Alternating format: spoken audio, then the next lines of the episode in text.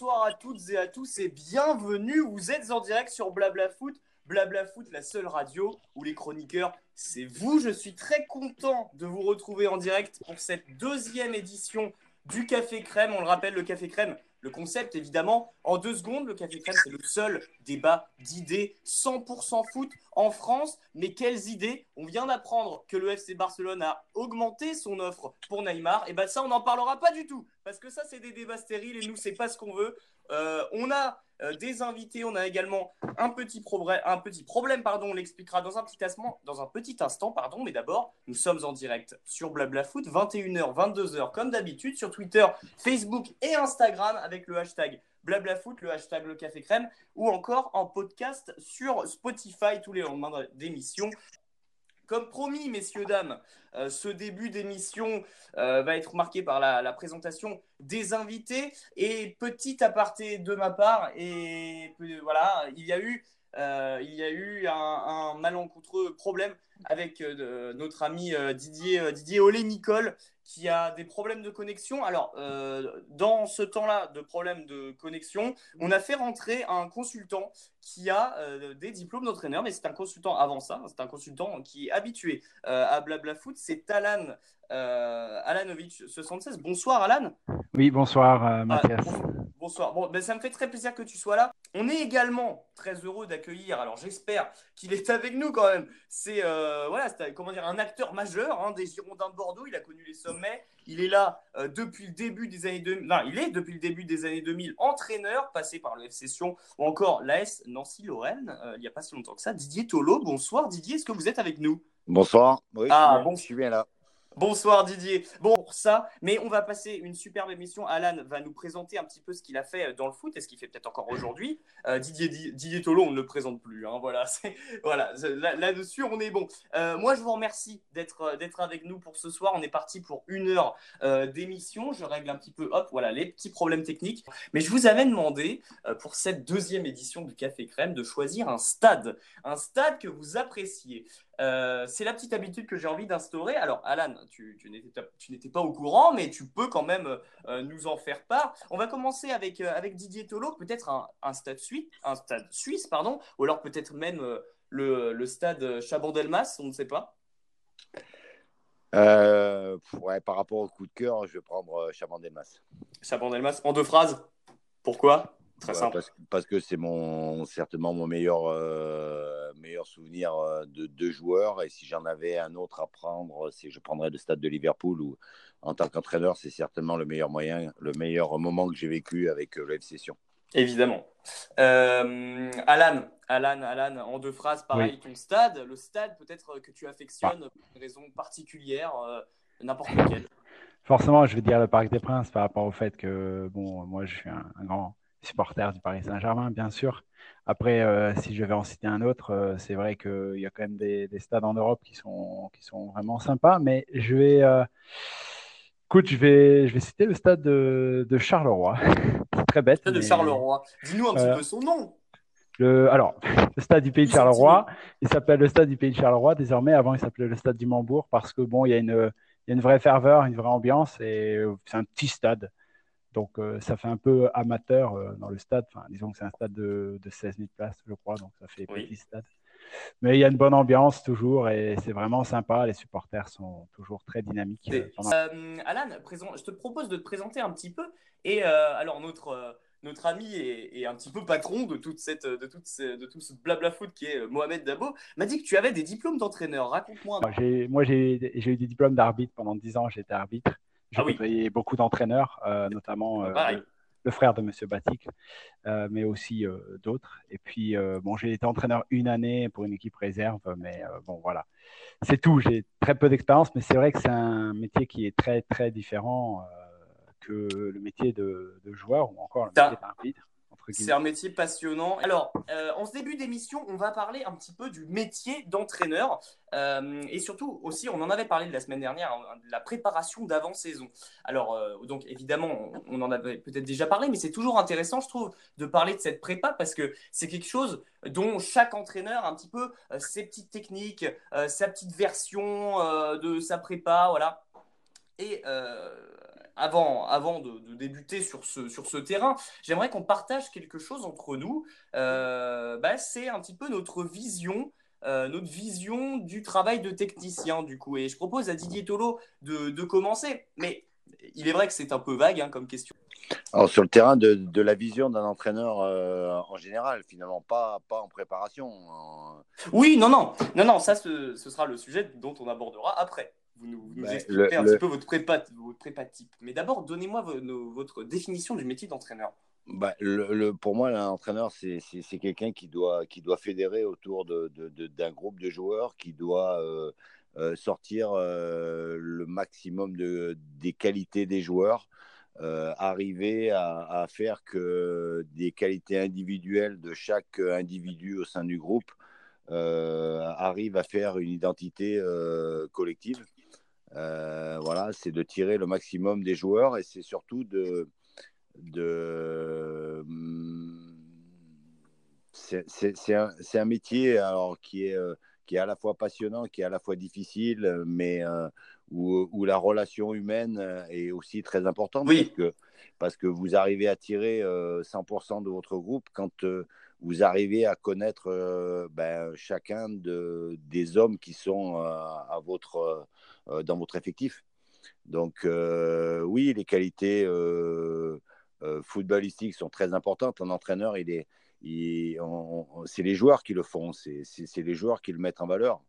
Euh, mais, euh, il faut avoir une relation particulière avec, euh, voilà, c'est être juste avec, tout le monde et puis essayer d'amener tout le monde le, le, plus haut possible. Il y a une barrière à pas franchir, ça veut dire que vous êtes le boss, ça veut dire que vous êtes obligé d'avoir les joueurs avec vous, mais il y a une frontière à pas franchir, c'est que eux sont joueurs et vous, vous êtes le boss. Oui, et on va y revenir aussi un petit peu là-dessus. Euh, on reviendra aussi sur la notion de confiance un petit peu dans ce métier.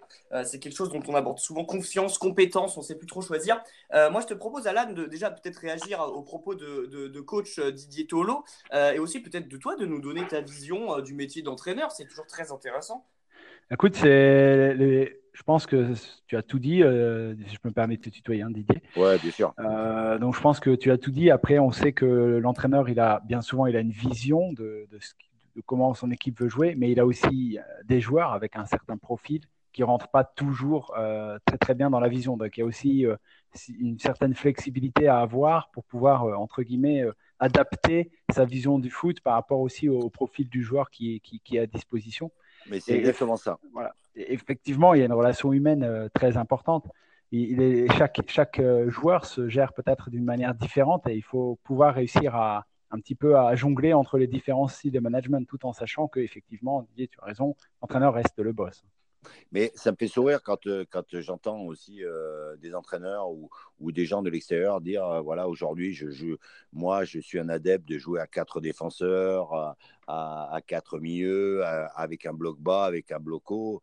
Euh, on, a, on a une vision du football. Moi, j'aime jouer au football, mais, euh, mais je ne peux pas jouer avec un bloc bas si je n'ai pas de joueurs de vitesse dans mon effectif.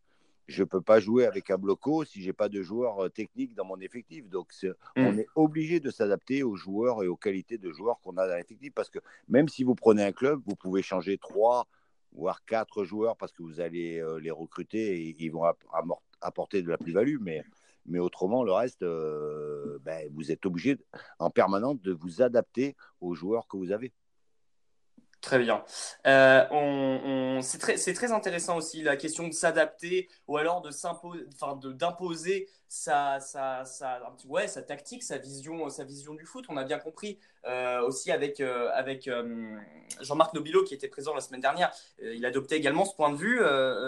Jean-Marc, et euh, peut-être s'il nous écoute, hein, on l'embrasse d'ici. Du coup, moi, il y a quelque chose aussi sur lequel j'aimerais bien revenir. On va aussi hein, reparler tout à l'heure de la notion de s'imposer, euh, etc. Mais il y a aussi la notion de, confiance. Et on entend beaucoup dans le métier entraîneur que la chose la plus importante, c'est soi-disant la confiance. Moi, j'en reviens sur une interview de Zinedine Zidane qui nous disait qu'il avait énormément de mal à faire ce euh, rapport-là. Par exemple, quand il crée son staff, quand il, il modulait son staff, il avait au départ l'habitude de voilà euh, faire confiance un petit peu à ses amis, à des gens qui euh, ne le trahiront pas. Un petit peu ces, notions-là. Et on apprend également que pour progresser, bah, il faut savoir se détacher de ça et parler plutôt compétences. Est-ce que, euh, coach Didier Tolo, euh, à, quel moment à peu près vous avez, vous avez pris conscience de ça? Ouais, c'est très tôt. Euh, très tôt parce que, parce que la confiance est importante, la confiance dans son staff est importante. Euh, je dirais même qu'elle est plus importante euh, sur certains postes comme celle d'adjoint ou de, ou de préparateur physique. Elle est plus importante finalement que, que la compétence. Parce que parce qu'aujourd'hui, une discussion que vous avez avec un groupe, pour moi, un staff doit avoir une seule voix. À partir du moment où il n'y a pas une seule voix, euh, bah, c'est là où il commence à avoir des problèmes. Mais mmh. moi, j'ai toujours eu. Euh, je pense qu'il faut aussi ne pas avoir peur de son ombre. Donc, ça veut dire que quand vous êtes dans un club, vous avez vos idées, vous avez vos, vos compétences, vous avez euh, votre direction à donner. Et c'est pas parce que vous laissez un peu plus de liberté à, à un entraîneur adjoint, un préparateur physique, qu'on va vous, vous, vous, piquer la place. Je veux dire, quand tu es entraîneur, tu sais très bien que tu vas sauter à un moment donné, tu sais très bien que tu vas avoir des résultats, des moments où tu vas en avoir moins. Mais, euh, mais si tu as peur, euh, tu es déjà, euh, es déjà dans, dans, dans, dans, une relation qui n'est qui est pas très saine. Oui, évidemment, on, on, on, l'a bien compris. Alan, un petit mot, un petit mot sur les, bah, propos peut-être? Pour résumer ce que disait Didier, c'est que la principale des choses, c'est d'avoir d'abord confiance en soi. C'est le plus important, c'est-à-dire bien confiance en ses idées, confiance euh, de là où on veut aller pour pouvoir fédérer. fédérer oui, mais alors attends, moi je vais, je vais te couper, excuse-moi, mais avoir confiance en ses idées, c'est peut-être surtout. Est-ce que ça voudrait pas dire s'imposer du coup et pas savoir s'adapter, pas apprendre à s'adapter? Non, mais on, est, il y a deux choses. Ça veut dire qu'avoir confiance en soi et, avoir confiance en ses idées, ça ne veut pas dire euh, forcément ne pas s'adapter. Moi, j'ai dit qu'on s'adaptait à la qualité des joueurs. Euh, mon, mon, mode de management, je l'ai, il m'est propre à moi. Euh, je peux laisser toutes mes séances d'entraînement à un autre, il n'aura pas la même euh, façon de parler, il n'aura pas la même façon de conduire la séance, il n'aura pas la même façon de voir les choses. Mhm. Donc aujourd'hui, je dis simplement, euh, moi j'ai eu des, des, hauts et des bas dans ma carrière d'entraîneur, mais j'ai aussi fait le choix d'arrêter dans certains clubs. Ça veut dire que je ne suis pas un béni oui, oui qui va dire oui à, tout, à tous les présidents. Si je dois arrêter, je dois arrêter. Alors oui, euh, ça veut dire que. Mais on a un caractère, on a une ligne de conduite. Et voilà, mais les joueurs doivent s'adapter à ce qu'on veut. Mais on n'est pas, nous, entraîneurs, on n'est pas obligé de s'adapter à tous les présidents ou à toutes les personnes qui sont autour. Oui, quand, ouais, ouais, évidemment, je comprends bien. Dans, l'idée de, s'adapter, c'est aussi s'adapter à l'environnement, s'adapter aux, gens au-dessus de soi. Euh, je t'avais coupé, Alan, pardon. Tu peux, tu peux reprendre si jamais. Non, non, je pense que c'est bien résumé. C'est voilà, avoir confiance en soi, ça ne veut pas dire euh, imposer euh, ses idées coûte que coûte, sans prendre en considération effectivement euh, les, qualités de son effectif. Voilà, on, a, on, a, on a entendu du coup votre, à vous deux un petit peu la définition de, du métier d'entraîneur. Avant de se centrer un peu plus sur des sujets de fond, moi, du, après avoir entendu ça, j'aimerais vous poser la question de savoir comment est-ce que vous vous définiriez, définiriez vous en tant qu'entraîneur? Quel entraîneur vous êtes devenu finalement? Je laisse euh, commencer Didier. Euh, je suis devenu un entraîneur qui s'adapte, qui doit s'adapter euh, à la, nouvelle mentalité des, des, jeunes. Ça veut dire qu'on est, il faut, on sait qu'on doit être euh, rigoureux, on sait qu'on doit être strict, mais on sait qu'on doit discuter, on sait qu'on doit aussi. Euh, euh, l'important aujourd'hui, c'est que à partir du moment où on a un projet de jeu, où on a un projet bien défini, c'est de le faire valider. C'est-à-dire que finalement, il faut que ce projet, à un moment donné, devienne celui des joueurs. Et l'important, c'est de pouvoir le faire, euh, c'est d'avoir les mots pour que ce projet-là, c'est vous qui, qui, êtes, euh, qui en avez l'initiative, mais c'est les joueurs qui le reprennent en main. Ok, euh, on, c'est très intéressant parce que c'est aussi l'idée de la, de la, communication et tout ça qui passe par, qui passe par les jeunes. bon, Très bien, c'est très bien. C'était un petit peu l'intro, voilà, histoire d'apprendre un petit peu plus à, vous connaître. On va, on va rentrer du coup dès, désormais dans le, dans le vif du sujet. C'est euh, en ce moment le dur moment de la préparation d'avant-saison. Et on est sur, voilà, hein, on est sur des matchs amicaux à l'autre bout de la France pour chaque entraîneur. C'est un moment un petit peu charnière d'une saison.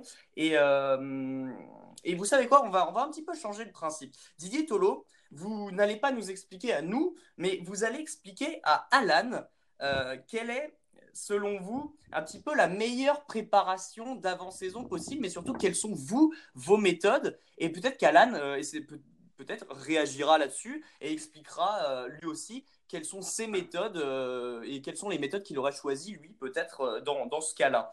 je vous propose de, de commencer, Didier Tolo. Ouais. Euh. Alors, je pense qu'il y a trois actes. Il y a un, axe physique, donc c'est d'être, euh, c'est de faire une préparation pour être prêt. Euh, alors, ça dépend, ça dépend du niveau de, de, de, compétition que l'on va aborder. Si on est à une compétition uniquement championnat français, sans Coupe d'Europe, sans rien du tout, ben, on va faire une préparation pour être prêt le plus tôt possible. donc, c'est être à la limite physiquement, finalement, de la casse et d'être prêt le, pour le premier match. Ouais. Euh, si on doit jouer la Coupe d'Europe et qu'on a de nombreux matchs, eh ben c'est de se dire bon, finalement, on va sacrifier une petite partie de la, de la, de la début saison euh, en étant un peu, petit peu émoussé parce qu'on sait que, on sait que la Coupe d'Europe, eh ben, elle va se jouer un peu plus tard et qu'il faudra qu'on soit prêt à ce moment-là. Donc ça, c'est le premier axe physique. Le deuxième axe, il est tactique, c'est-à-dire de, mettre ses idées en place, son, son système de jeu, son, ben, cadre finalement pour jouer au football.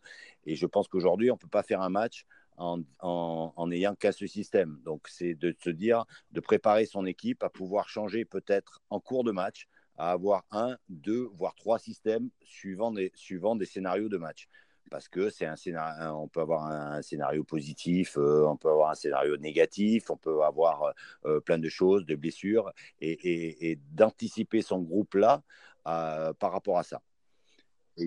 Et... ouais, et du coup, dans, plus, plus dans les détails, hein, on est un petit peu là, on est un petit peu, un petit peu là pour ça.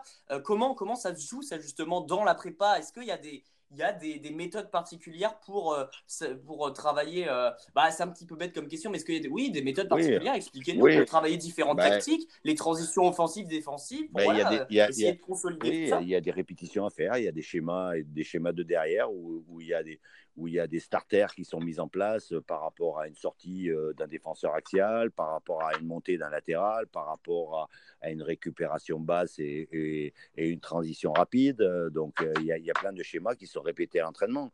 Il y a un bloc équipe qui est mis en place par rapport à, voilà, moi j'ai une séance qui dure 15 minutes en début de, en début de prépa pendant une semaine où, ou finalement par rapport à des mannequins euh, qui sont avec euh, qui sont en face et positionnés, donc le ballon euh, voyage, voilà, et, dès qu'on sait que le latéral gauche, par exemple, adverse touche le ballon, toute mon équipe bascule et va au pressing.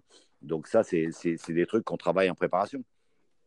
Ok. Euh, vous, vous, est-ce que vous faites travailler au ballon un petit peu dans la prépa d'avant-saison? Ou alors, c'est vraiment une prépa non, italienne? non, je pense que je pense qu'aujourd'hui euh, euh, l'important c'est d'avoir le ballon. Donc ça veut dire qu'on peut, on peut, la majorité de, de, la, de, mes séances physiques sont faites avec le ballon, même si je pense et je suis convaincu que à un moment donné, il faut faire euh, des séances euh, purement physiques, sans ballon, parce que parce qu'on travaille autre chose. On travaille le, et le physique et le mental. Euh, hmm. Donc ça, c'est important de savoir souffrir à un moment donné avec le, avec le ballon et de souffrir sans ballon. Ok. Mais il y a un troisième axe qui est très important aussi.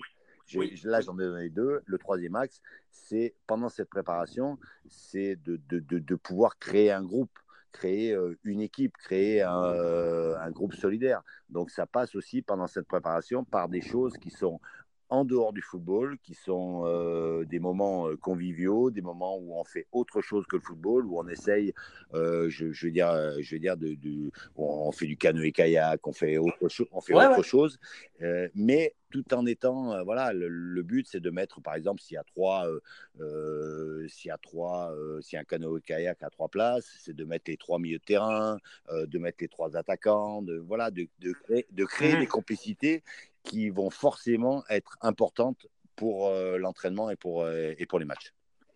Mais c'est amusant ça, parce que justement, Jean-Marc Nobilo nous, nous racontait euh, un petit peu là, il, y a, il y a de ça deux semaines, euh, il faisait la, même chose. Et beaucoup d'entraîneurs font ça. Voilà, c'est d'autres sports aussi, du basket par exemple. Bon, euh, la natation, la natation non, peut-être pas. Mais si, la natation, c'est possible? Pas forcément.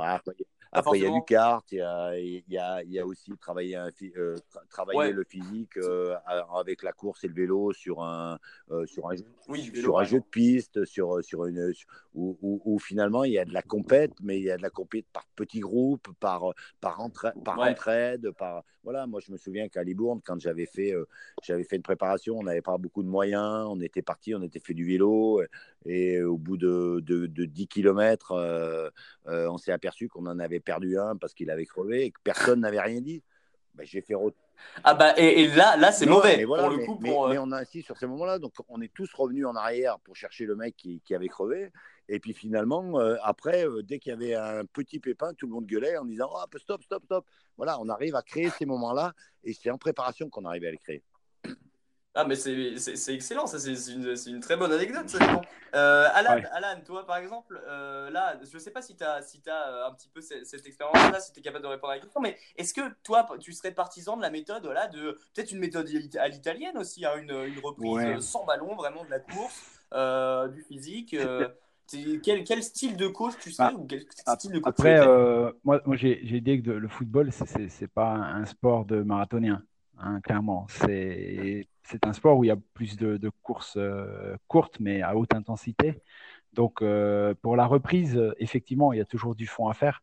Mais je pense qu'il ne faut pas trop en abuser. Il faut aussi euh, savoir faire de la préparation physique avec ballon, peut-être en faisant des petits jeux très dynamiques, avec, un peu, avec de l'explosivité, pour pouvoir aussi travailler ça. Après, là où je suis d'accord avec Didier, c'est qu'effectivement, il faut aussi travailler la, la cohésion d'équipe, la cohésion de groupe. Bon, nous, euh, dans notre petit club euh, amateur, on aime bien faire des, parties de poker. mais ça nous permet, ah ça, permet, c'est intéressant parce que ça permet de voir aussi euh, quel joueur, quel personnage, quel joueur est, je veux dire, plus, plus fort face à la pression.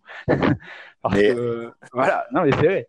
Non, mais c'est ça. Mais, mais, mais, mais aujourd'hui, ce qui est plus dur quand je dis qu'il faut s'adapter au jeu avec, avec, avec son temps, c'est qu'aujourd'hui, euh, on, a, on a un ennemi, un ennemi en face, c'est la PlayStation où, voilà, où chacun est dans son monde finalement.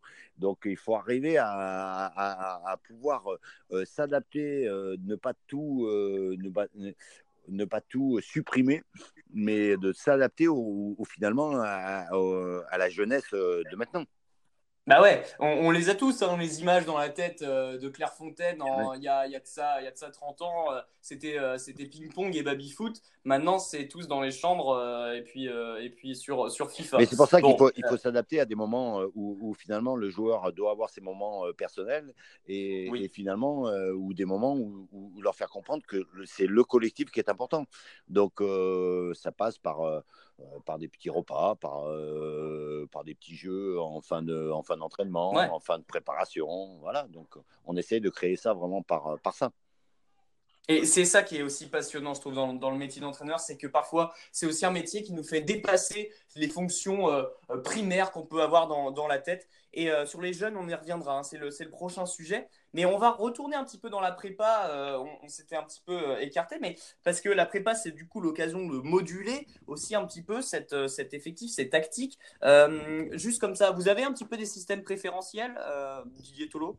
Oui, moi j'aime bien le, le, le, 4-2-3-1, mais voilà, un 4-2-3-1 où finalement tu es 3, voire 4 joueurs offensifs, un peu moins l'attaquant pointe, mais les trois joueurs euh, euh, puisse permuter. Et, euh, voilà, l'essentiel, c'est pas de dire voilà, j'ai un numéro 10, j'ai un excentré gauche, j'ai un excentré droit, C'est de hmm. dire que, voilà, ok, ils ont des qualités, mais, mais le plus important, c'est finalement quand tu as perdu le ballon. Quand tu as perdu le ballon, c'est de pouvoir le récupérer le plus vite possible. Et je pense que si tu as un milieu gauche qui a fait un appel dans l'axe euh, et que ton 10, il a fait un appel sur le côté gauche, euh, bah, le remplacement, il, est plus vite fait euh, de se replacer côté gauche et numéro 10 que de, de, de remettre tout le monde dans, dans, dans ses positions. Voilà, c'est une question d'être de, de, le plus euh, pragmatique possible en essayant de faire le moins d'efforts possible en étant le plus performant possible.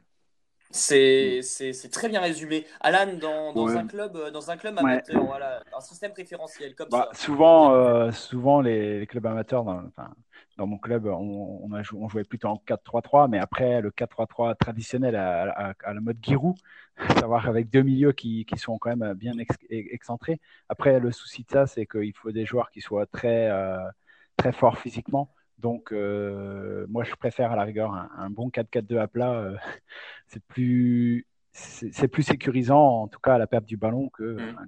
4-3-3 comme ça, très offensif. Ben, Explique, nous peut-être un petit peu pourquoi justement un 4-3-3 euh, est peut-être plus physique qu'un 4-4-2. Explique-nous un petit peu. Bah, déjà, bon, il y a moins de densité au milieu, donc forcément, il faut beaucoup plus de, soutien sur les, les, milieux qui sont sur les côtés et des attaquants qui doivent redescendre aussi. À, l'inverse du 4-4-2 où il y a peut-être euh, les, deux milieux de terrain qui, qui, restent un peu plus défensifs, ça permet à un troisième de redescendre et d'avoir euh, déjà un bloc plus, plus dense et d'avoir peut-être un, déplacement euh, des trois milieux, euh, je veux dire, euh, ensemble. Et si ça permet vraiment d'avoir euh, moins, moins d'efforts défensifs à faire, euh, surtout au niveau des attaquants.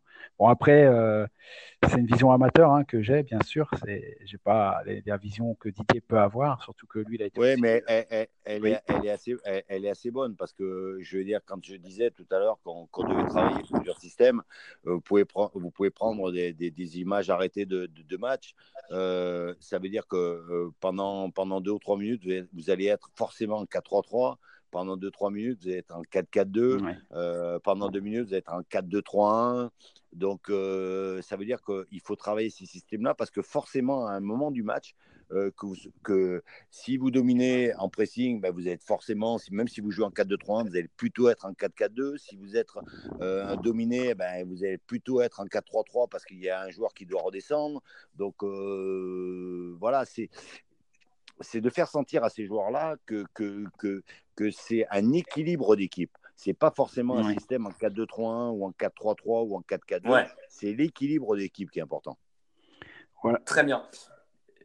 Oui, je, je, te laisse, je te laisse, Alan. Oui, donc du coup, c'est pour ça que la cohésion est importante, parce que la cohésion fera forcément la solidarité sur le terrain. Plus il y a de cohésion, plus les joueurs sont solidaires, plus il y aura d'efforts des uns, des, uns pour les autres. Et ça, c'est très important. Est-ce que, est que, messieurs, le plus difficile est de penser à une tactique ou alors de la faire assimiler à ses joueurs le, le, le, plus dur, euh, le plus dur, c'est de trouver, euh, c'est de trouver la tactique du dernier match. Parce que euh, aujourd'hui, on est tous là quand on est entraîneur. C'est pas de, c'est pas de se dire aujourd'hui. moi, je, moi, dans mon esprit, c'est quand on visionne forcément l'adversaire que ce soit quel que, quel que soit l'adversaire. Pour moi, c'est pas de m'adapter à l'adversaire et de se dire finalement je vais essayer de le contrer, mais c'est de quand je fais un montage vidéo en, début, c'est de dire voilà aujourd'hui euh, je veux appuyer sur les points faibles de l'adversaire. C'est de de, de, de, de, mettre en place quelque chose dans la semaine où, où, on met quelque chose en place où on sait qu'on va forcément perturber l'adversaire.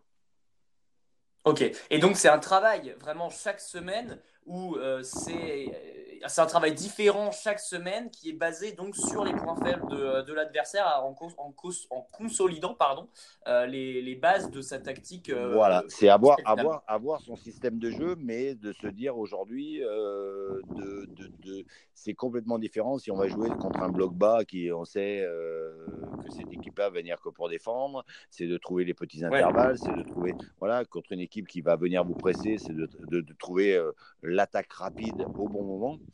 Euh, voilà, c'est de trouver, d'appuyer sur les points faibles de l'adversaire pour pouvoir. Parce qu'aujourd'hui, un, un, match, on sait très bien qu'il se débloque euh, sur une ou deux actions individuelles ou une, une ou deux actions collectives. À partir du moment où vous avez pris l'ascendant sur l'adversaire, eh ben, votre match, il, est, il, devient plus facile quand même. Oui. Euh, Alan, peut-être euh, comment voilà comment est-ce qu'on prépare en amateur euh, des rencontres bah, C'est très complexe déjà parce qu'on n'a pas toujours la même, la même équipe, on n'a pas toujours les mêmes joueurs à disposition. Il y a des joueurs qui sont absents, des joueurs qui sont malades. Donc il faut un petit peu essayer de s'adapter en déplaçant des joueurs d'un poste à l'autre. Alors forcément, on déplace, quand on déplace un joueur d'un poste à l'autre, on, fragilise un petit peu son équipe. Et donc, il faut avoir la, la capacité à, s'adapter peut-être en cours de match. Si Alan, Alan, je, te coupe, je te coupe un petit instant, excuse-moi. Tu es peut-être un petit peu près de ton micro. Oui. Ça fait des petits grésillements. Euh, juste, voilà, juste reculer euh, de quelques petits centimètres. Ce sera, ce sera peut-être plus audible. Désolé de, de t'avoir coupé. Tu peux reprendre. Donc en fait, oui, il faut essayer de, quand amateur, il faut vraiment euh, s'adapter en cours de match parce que quand on déplace des joueurs d'un poste à un autre pour pouvoir compenser les absences, c'est pas toujours évident et puis on peut se retrouver en difficulté rapidement dans le match. Donc euh, il faut s'adapter, même peut-être parfois changer la tactique pour euh, peut-être, comme je disais, densifier euh, un secteur de jeu plus par rapport à un autre. Donc c'est pas évident et il faut bien connaître ses joueurs, bien connaître la polyvalence. Et Mais moi j'ai beaucoup de respect pour, pour, pour, pour le monde amateur et notamment pour tous les, tous les entraîneurs et, les éducateurs qui sont dans le monde d'amateur, parce que, parce que vous avez aussi une problématique qui est, qui est, complètement différente, c'est que ce n'est pas leur métier principal. Donc, euh, ça, veut dire qu'il y a un métier derrière, il faut en tenir compte. Il faut aussi tenir compte que les gars, ils ont un peu, envie de décompresser, donc vous pouvez avoir arrivé des moments et, et, de s'adapter au, euh, à la problématique de, de l'emploi, de, des vacances et de tout ça. Et je trouve que c'est voilà, c'est encore beaucoup plus ingrat que par rapport à nous, où on est entraîneur professionnel et, finalement, on a des joueurs pros qui font que ça. Donc, ça veut dire que si vous n'êtes pas heureux, si vous n'êtes pas content, vous pouvez leur dire, mais attendez, c'est ton métier, tu fais pas le nécessaire, donc maintenant, tu, tu, quelque part, tu vas payer, tu vas te mettre sur le banc ou tu vas mettre dans la tribune. Mais c'est plus compliqué dans un monde amateur parce que vous savez qu'il y a autre chose derrière. Donc il faut être encore plus psychologue, il faut être encore plus attentif, il faut encore trouver des ressources. Donc j'ai aussi beaucoup de respect pour, euh, pour, pour tous les éducateurs qui sont dans le monde amateur. Et puis, il y a aussi l'idée que, euh, voilà, il y a peut-être moins de travail aussi avant les matchs sur l'autre équipe. On n'a peut-être pas tous les rapports, évidemment. Et donc, j'imagine, Alan, que c'est plus un travail sur soi-même, sur son équipe. et donc, c'est toute l'année euh, autour, euh, autour d'un travail sans vraiment penser au match d'après. Explique-nous un petit peu, bah, peut-être. Déjà, on regarde le classement, on regarde un petit peu les résultats que l'équipe adverse a pu faire contre les autres adversaires. On essaie de comparer avec nos propres résultats. Ouais, voilà, ça, ça se au résultat. C'est que comme ça que ça va jouer. Euh, on, peut connaître, parce que c'est vrai que dans, les championnats amateurs, ce sont des équipes locales qui, qui sont proches de nous. Donc, c'est quand même, on connaît les joueurs adverses, certains joueurs adverses. Donc, euh, on connaît parfois les forces qui sont dans, dans l'équipe adverse. Mais euh, je crois que le principal, c'est surtout de connaître ses forces, de bien se, comment, de se reposer sur les, les individualités fortes de l'équipe ou les personnalités fortes de l'équipe pour pouvoir essayer de gagner ce match. Quoi. Mais c'est vrai qu'effectivement, on n'a pas beaucoup d'informations. Dans le, dans le monde amateur, on est plus sur les forces, euh, les forces à se reposer sur les forces de l'équipe plutôt que sur le collectif? Bah, Disons que oui, c'est que le collectif, ça peut être une force de l'équipe.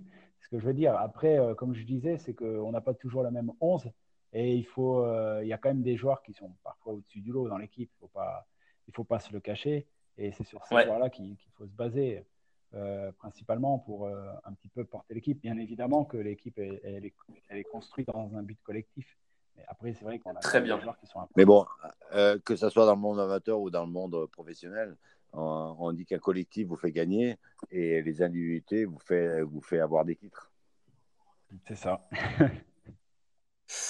oui, bon, après, il y a beaucoup d'exemples aussi où le collectif fait que. Enfin, où le collectif fait que l'équipe ne.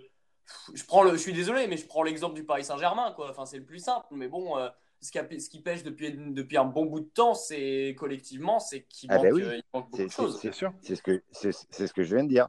Alors que je, je, je, viens de dire qu'un collectif vous permet de gagner des matchs. Ah oui, pardon. Ah, mais les individualités ajoutées au collectif, pas, pas séparées, les individualités ajoutées au collectif vous fait avoir des titres. Ok, j'avais compris, compris l'inverse. Quand, je, regarde le, le, PSG, je veux dire, ça veut dire qu'ils ont, ils ont des individualités. Eux, c'est un peu particulier parce qu'ils ont des individualités qui leur fait gagner les, les, matchs, ça. Mais quand vous n'avez pas l'osmose des deux, vous n'avez pas de titre. Très bien. Ok, euh, je, je, je, je, je, prends euh, une petite minute pour euh, rappeler aux auditeurs que voilà, si vous voulez rentrer un petit peu dans le débat et pour faire rentrer aussi Mohamed, voilà, il va, il va rentrer tout de suite, Mohamed Dabo, pour rappeler aux auditeurs donc que vous pouvez évidemment rentrer dans, dans le débat. On est dans la deuxième demi-heure, c'est le moment où voilà, vous, pouvez venir poser vos questions. Nous, on va continuer le débat et au fil des, au fil des petits nouveaux qui vont arriver, bah, on, va, on, va, on, va, on va continuer là-dessus. On a accueilli euh, Mohamed, Mohamed Dabo. Mohamed, bonsoir. Oui, salut les amis. Bonsoir. salut, Mohamed. salut Mohamed. Alors Mohamed, pour, euh, pour, euh, pour, Didier Tolo, c'est un petit peu le patron. Hein. C'est un peu le bon, arrête, je suis pas le patron. je suis le mec qui est derrière la console parfois. Oui, voilà. Bon, bah, c'est notre patron. c'est ça, ouais. le, moi, oui, oui. Mohamed, tu, tu, es rentré donc. Est-ce que tu as déjà des petites questions, des petites, euh, des petites interrogations à poser à notre ami euh, Didier Tolo ou alors euh, à Alan oui, alors en fait, moi je suis rentré. Franchement, le débat, je l'écoute depuis tout à l'heure, il est génial. Et pour information, hein, comme deux fois on a quelques soucis, je vous garantis qu'on a zéro souci d'audition. Tout est nickel chrome. Déjà, ça c'est la, la, première chose. Et Didier, bah, salut Didier. Salut. Euh, salut Alan. Alan, on se connaît, on, se croise pas mal sur euh, Blabla Foot. Euh, Didier, moi je suis rentré pas pour te questionner sur la tactique hein, ni sur la philosophie de jeu. C'est juste, j'avais une interrogation, enfin une curiosité. Je sais que tu as joué avec, à la grande époque de, des Girondins de Bordeaux avec Zidane, avec Lizarazu et compagnie. Moi, je voulais juste te poser une question sur Zidane, puisque bien évidemment, qu'on, bah, beaucoup de gens l'adulent quand même. Qu'est-ce que tu en as pensé d'avoir joué avec lui? Est-ce que, tu le... Est-ce que ce qu'on pense, nous, derrière notre écran de, télévision de Zidane quand on le voit jouer. Est-ce que tu ressens la même chose en jouant avec lui sur le terrain? Oui, oui, alors, euh, ouais, sur le terrain, bien sûr, parce que j'ai joué euh, deux, ans, deux ans avec lui. Euh, voilà, c'était quelque chose d'exceptionnel parce qu'on voyait toutes les qualités, même si, même si je pense qu'il a beaucoup après pris à, la Juve quand il est, notamment sur le plan physique où, où il a passé un palier. Mais, mais techniquement, dans la vision du jeu, dans voilà. Et, et bon, et, après, euh, je vais être comme tout le monde. Ça veut dire que moi, j'aurais pas mis une pièce sur, euh, sur Zizou entraîneur.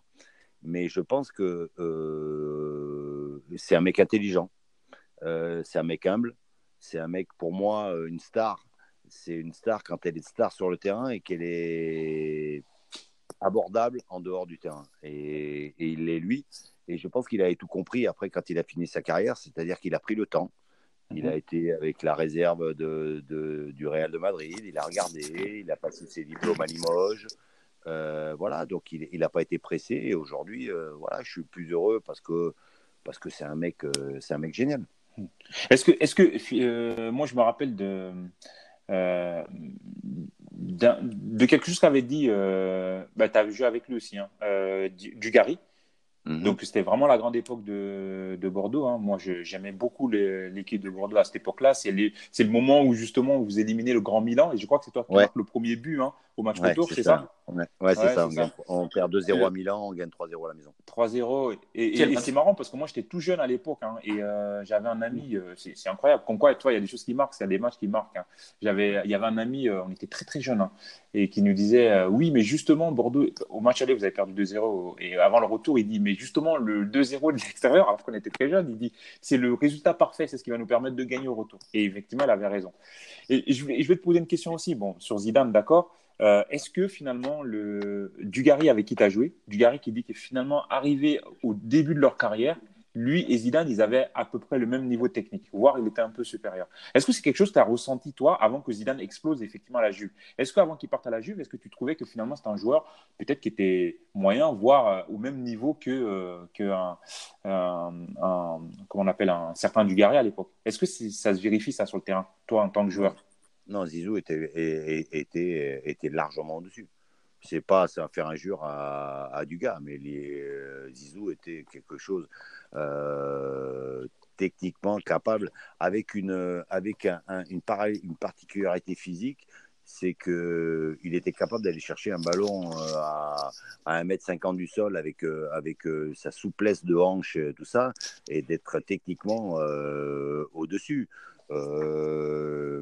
Dugas était plus, même si techniquement c'était pas, c'était pas mal, était plus dans, dans, dans, dans, dans, dans, dans un combat par rapport à ça que, que, que Zizou.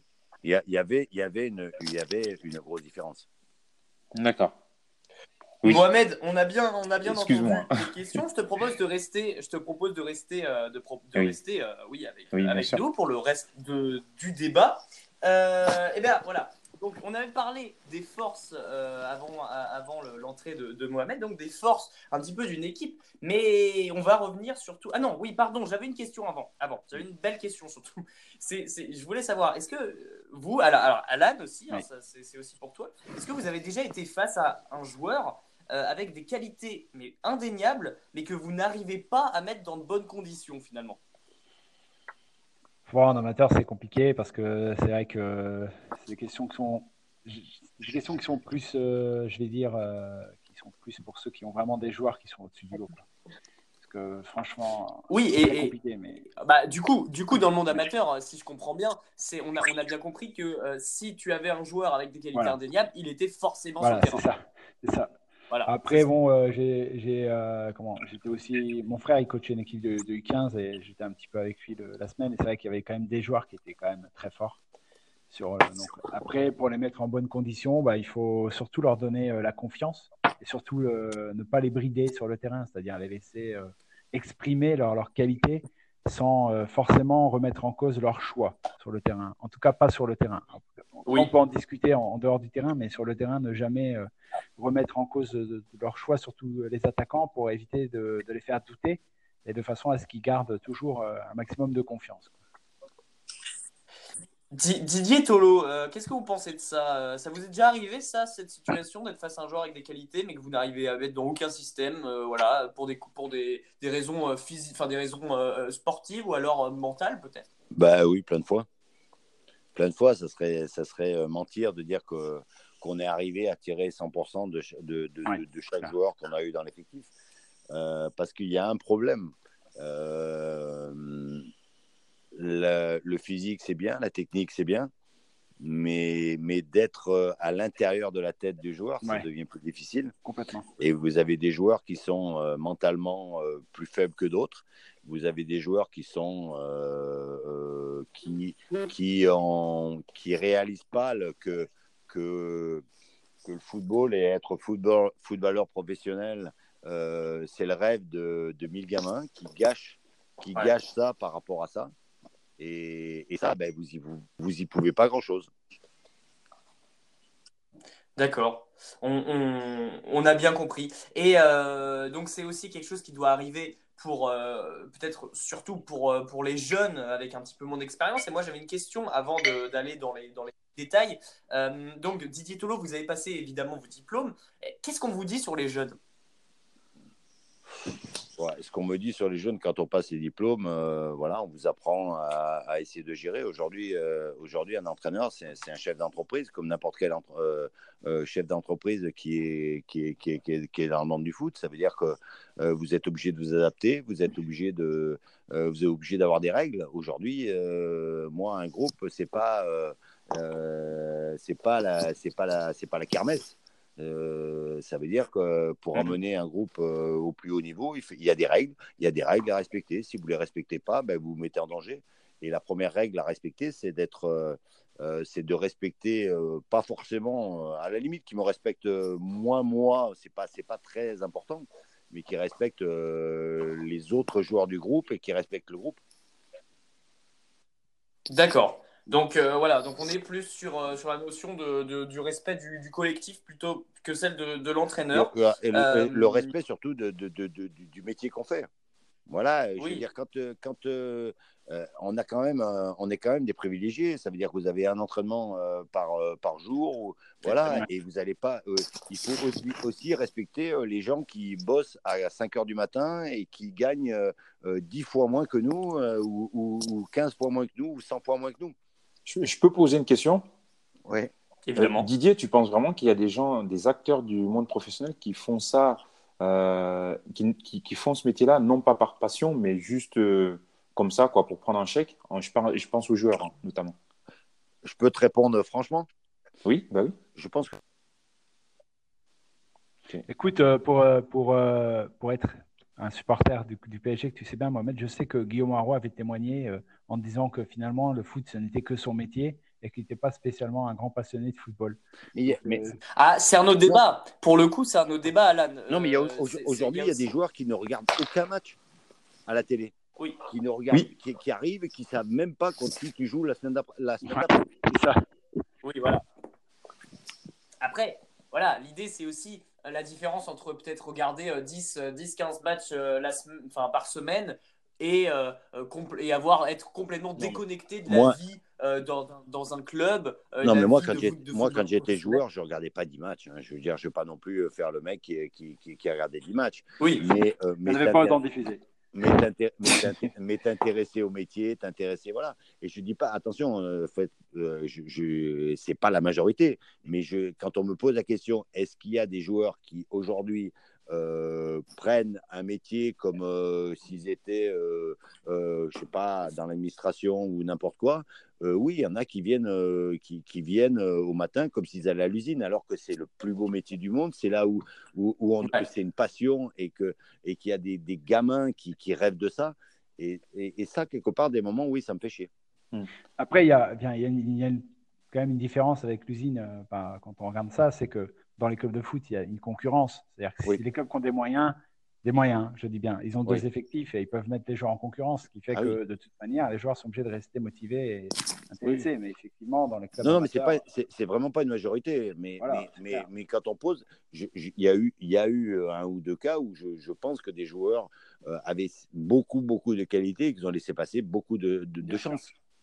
Et aujourd'hui, ce n'est pas, et aujourd'hui, c'est pas le joueur qui a le plus de qualité qui va y arriver, c'est le joueur qui est le plus motivé et qui, a le plus, et qui, et qui, dans la tête, est le plus fort. Oui, alors ça, c'est un peu à l'image de la vie. Mais est-ce que euh, ça, ça t'arrive, toi, Didier, dans, dans, ta carrière, de voir justement des gens qui ont beaucoup de talent? Excuse-moi, Mathias, hein, je te prends un peu ton émission.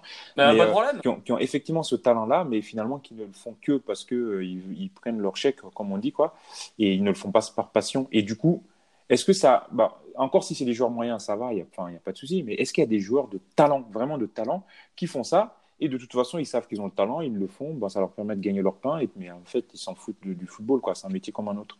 Alors, je sais pas, mais euh, en tout cas, je, je, pense qu'il y a, y a, pas mal de joueurs qui, qui aujourd'hui euh, auraient pu faire une autre carrière qu'ils ont faite. D'accord.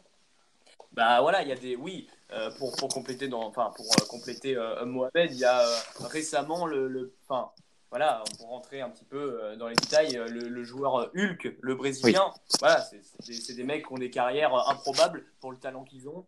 bon, bah voilà, après, c'est aussi l'idée que ça, ça, peut, ça peut se comprendre. Enfin, je veux dire, si la personne, si le joueur, la personne qu'elle est, euh, ne met pas en danger le collectif et ne fait pas vraiment, ne fait pas n'importe quoi dans le club, euh, mais qu'il est là, on va dire, bah ouais, il est là pour prendre son chèque, quoi, parce que parce que c'est, enfin, parce qu'il a l'opportunité d'aller en Chine, peut-être d'aller au, je sais pas où, au Mexique, et qu'il va prendre son chèque, et bah fais-le, quoi, mon gars. Oui, oui, non, mais ça, ça, ça, si c'est ton objectif, ça, c'est des opportunités de, de, de carrière qui sont, qui sont compréhensibles.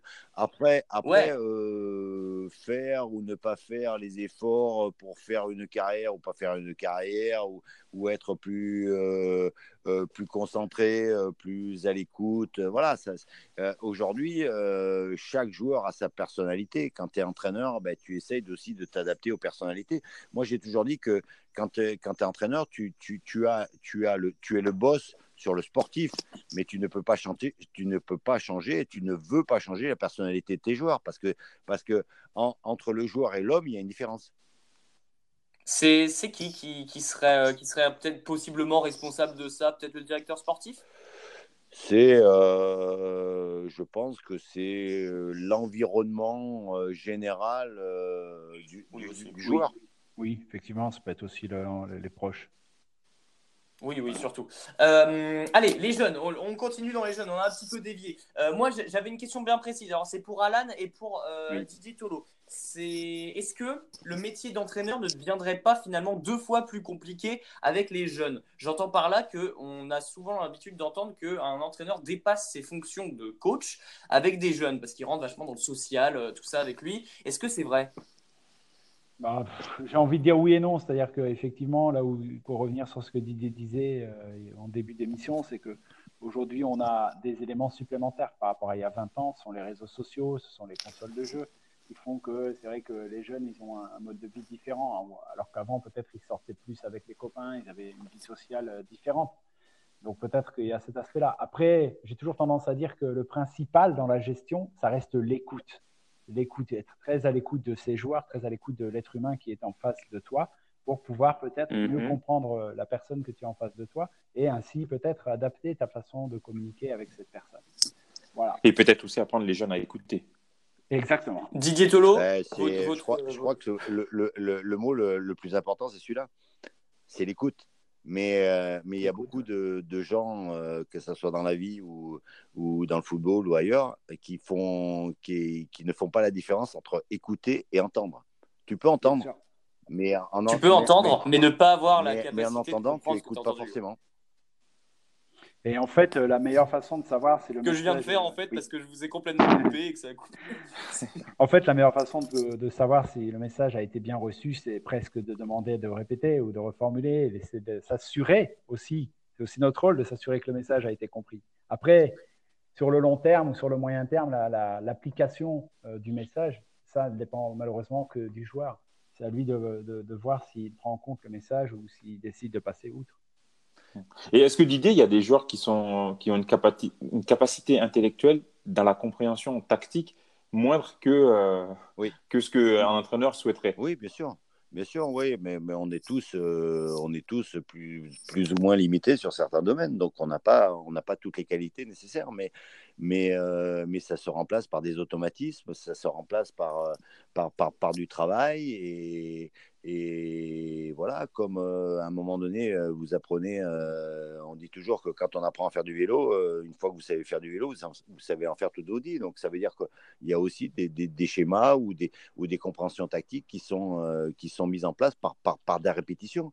Parce qu'il y en a qui comprennent beaucoup plus. Il y a des joueurs intelligents. Je veux dire, je, prends un exemple en équipe de France et, aujourd'hui, même s'il y en a qui l'aiment, qui l'aiment pas, c'est Deschamps. Aujourd'hui, c'est peut-être pas quelqu'un qui était le plus euh, mis en valeur euh, au niveau d'équipe de France, mais c'était certainement celui qui était le plus important parce que parce qu'il était capable de voir quand euh, il y avait un trou au milieu de terrain, quand il y avait une compensation à faire sur le défenseur central, quand il y avait un pressing mmh. à faire pour parler. Donc oui, il y a des joueurs qui ont cette faculté d'être des, des leaderships sur le terrain. Et justement, Didier, je me permets de te poser une question en tant que, on va dire, fan euh, amateur de, football, mais finalement, euh, est-ce que finalement les, entraîneurs qui ont joué dans des postes plus reculés, c'est-à-dire plus au milieu défensif ou défenseur, est-ce que ces entraîneurs-là, est-ce que de par leur, leur poste quand ils étaient joueurs, est-ce que ça fait de, ces gars-là des meilleurs entraîneurs sur le plan tactique? Je suis pas sûr. Non, je suis pas sûr. Bon, je défends. En même temps, Didier, toi, tu es attaquant. voilà, je défends ma paroisse parce que je suis attaquant. Moi, non, je suis pas sûr, mais je suis tu travaillais beaucoup sur le terrain quand même.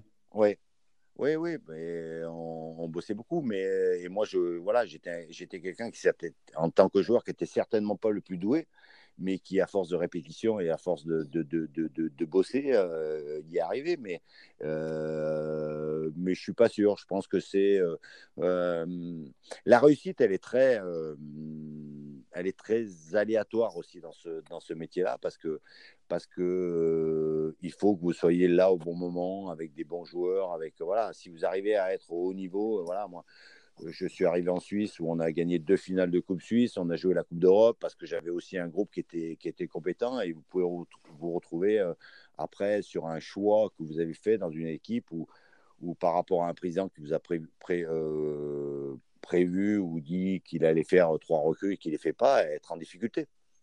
Après, euh, tu sais, ce qui est compliqué aussi, moi, pour ma part, dans mon expérience, c'est aussi, euh, tu prépares ton équipe et puis tu as un début, euh, de, un début de championnat avec un calendrier très compliqué, tu lances ton équipe sur une mauvaise dynamique et derrière, les mauvais résultats s'enchaînent.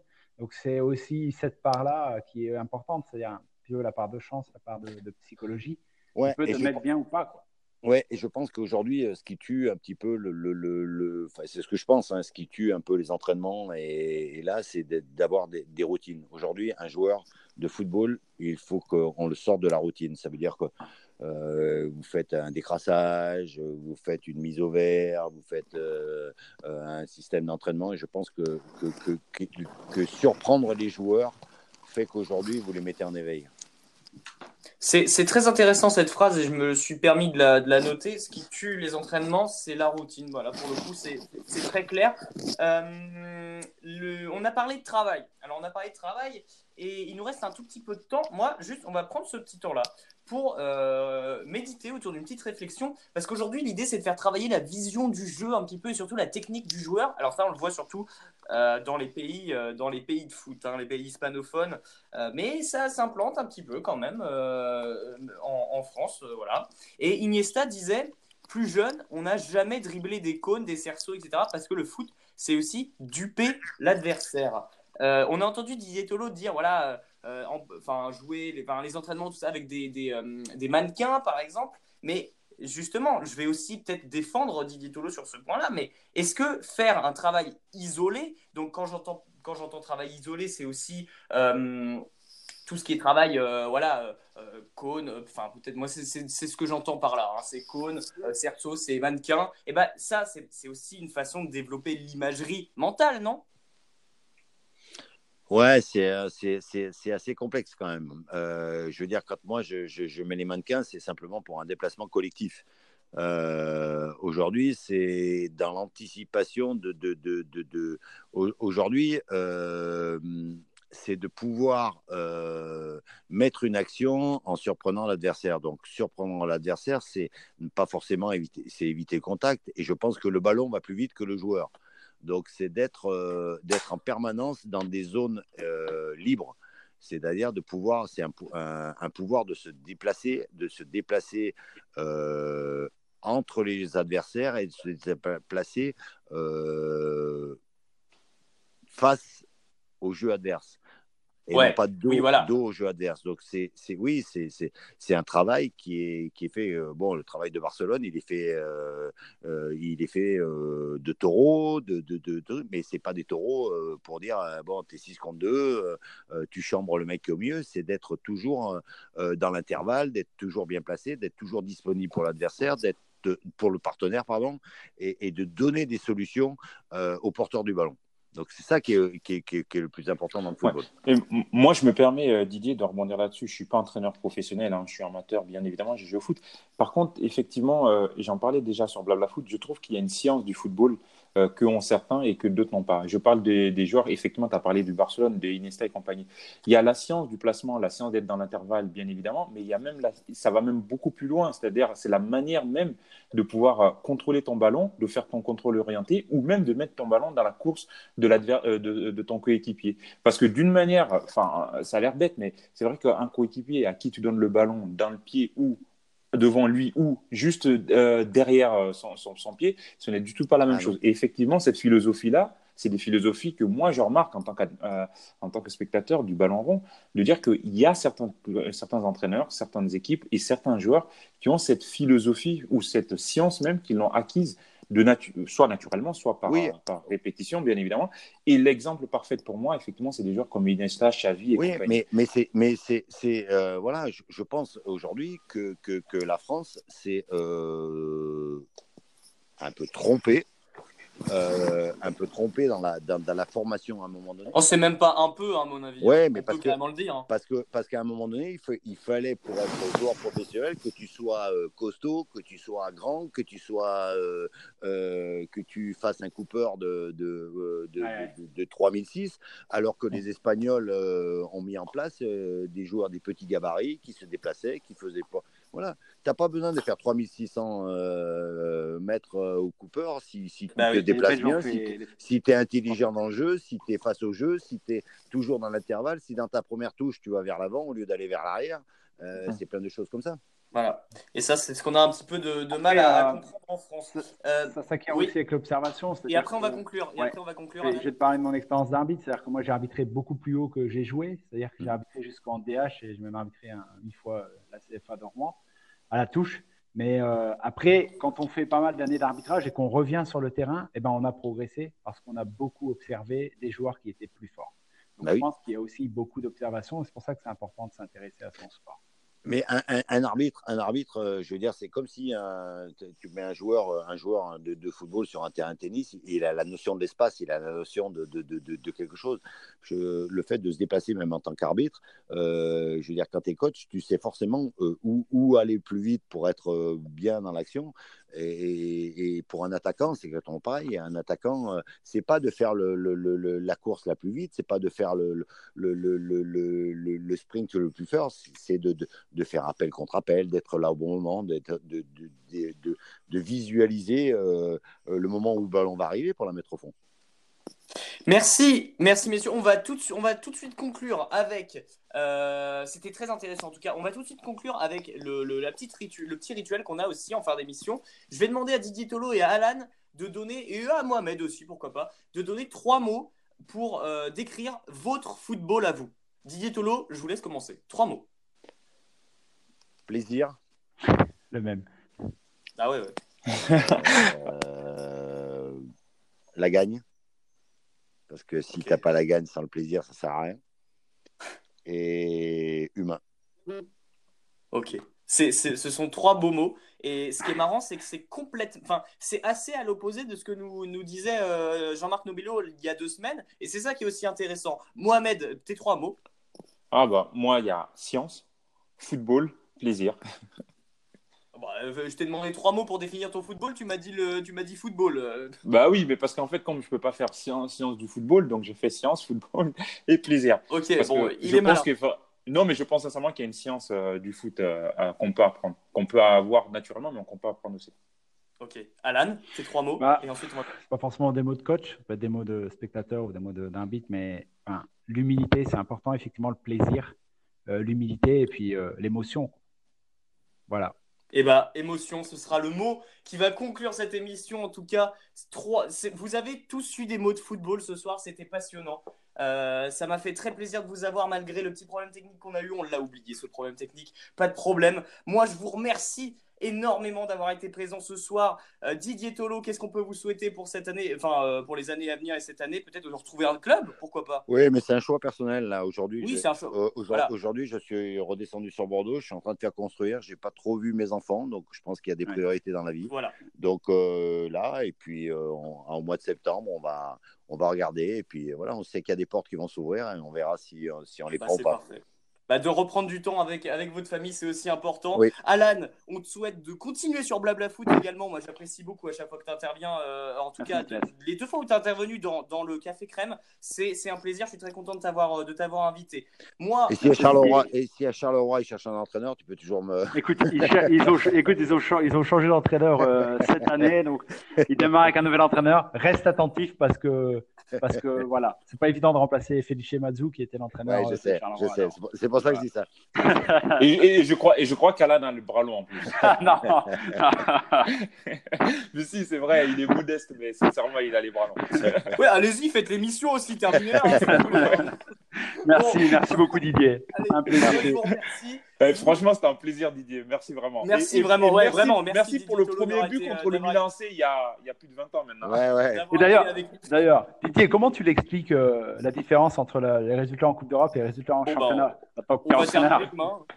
C'est voilà, c'est qu'à un moment donné, il y a quelque chose qui se passe. On était si mauvais en championnat que la, bouée, la bouée de sauvetage, c'était ça. Et puis, voilà, pour, pour, pour, les amateurs du match de Milan, c'est Lisa qui, à, à l'échauffement, nous dit mais ils nous prennent vraiment pour des pipes. Et voilà, ça nous a, galvanisé. Et puis voilà. Moi, j'ai mis, j'ai mis le, plus, le plus vilain but de ma carrière, mais c'est celui-là où on parle tout le temps. C'est clair. Ah bah oui, bah oui, c'était celui-là qu'il fallait, hein, qui lance tout le truc. On se retrouve demain pour le podcast sur Spotify. On a l'habitude de poser moi toutes les questions. Posez, posez à nous plutôt toutes les questions que vous voulez sur le hashtag le café crème et le hashtag blablafoot. Euh, on se retrouve la semaine prochaine. Et puis, mm. puis voilà, moi je vous remercie. Merci beaucoup. Euh, Merci à vous, c'était très soirée. sympa au plaisir, Didier. Merci, Allez, bonne soirée tout le monde. Bon courage pour, euh, pour toi, Alan, et, pour vous, Didier. Euh, bonne soirée à vous, et puis à la semaine, à la semaine prochaine. Merci à tous. Ciao, ciao. Salut. Thank you.